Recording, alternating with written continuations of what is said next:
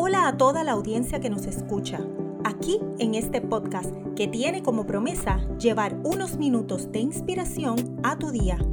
Eduardo A. Borges es coach de vida, escritor y conferenciante. Con su pasión ha ayudado a miles de personas a encontrar múltiples propósitos en su vida. Puedes encontrarlo en las principales plataformas como Spotify, Overcast y Anchor, entre otras.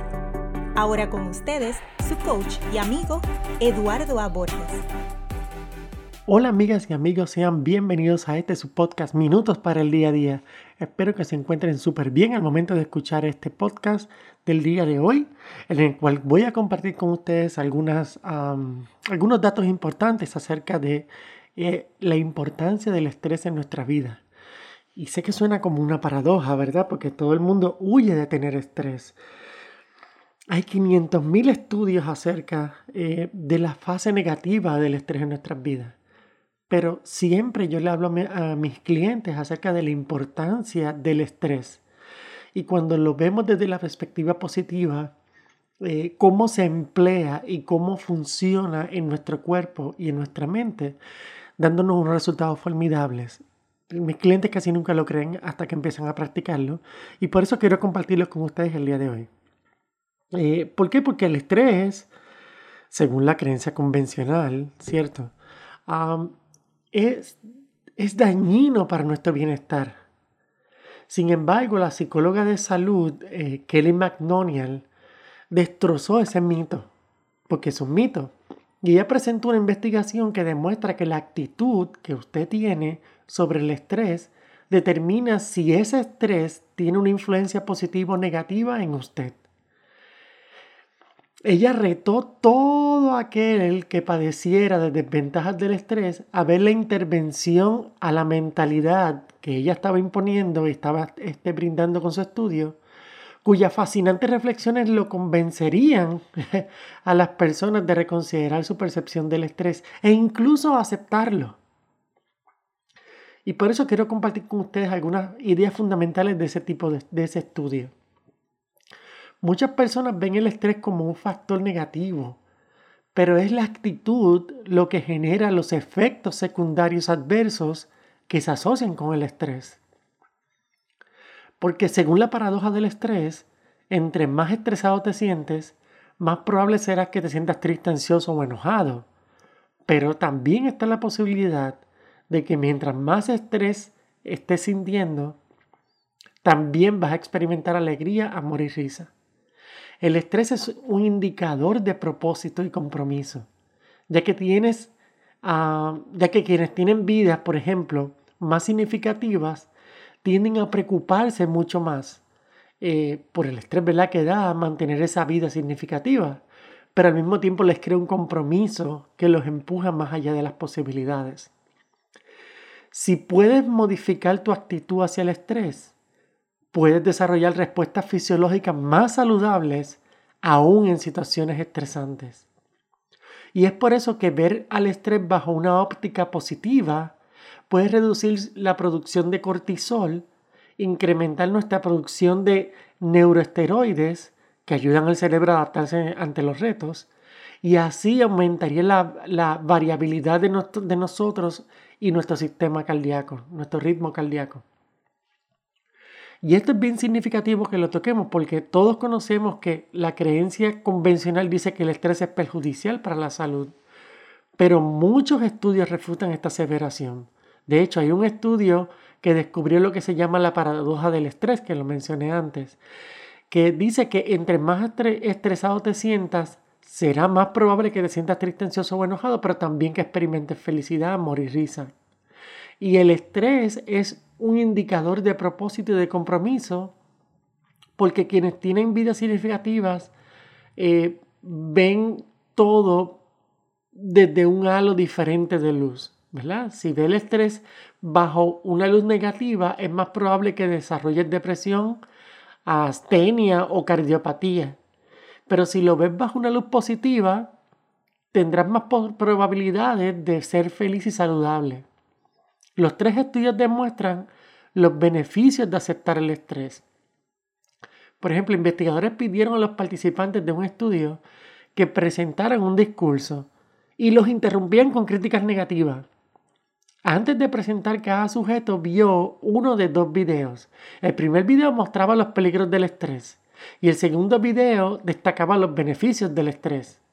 Y a cada uno de esos participantes le fueron dando videos diferentes, ya sea el que hablaba de lo negativo del estrés o el que era positivo acerca del estrés.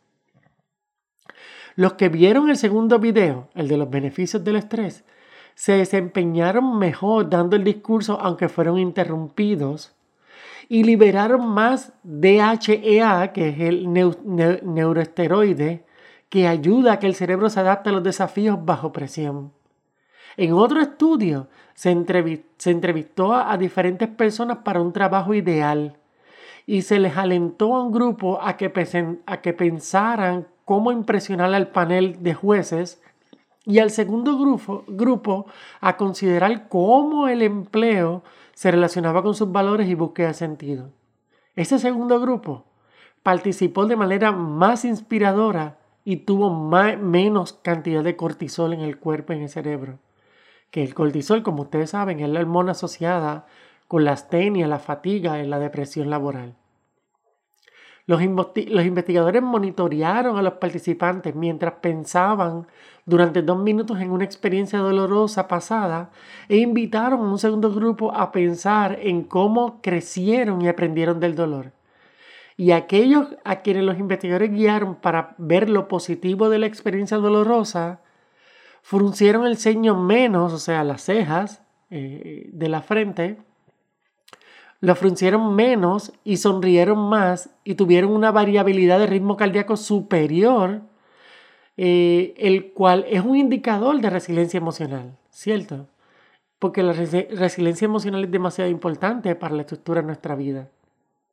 Así que estamos viendo eh, que existen pruebas de investigaciones que refutan la idea de que el estrés es eh, negativo para nuestra vida y para nosotros y nuestro cuerpo. Y por eso te hago la invitación con este podcast del día de hoy a que eches un vistazo nuevamente a tu vida y que observes en el pasado todas las, las veces o todas las oportunidades en las que aún estando frente a diferentes tipos de estrés, pudiste salir adelante. Y creo que quiero que te hagas la pregunta siguiente.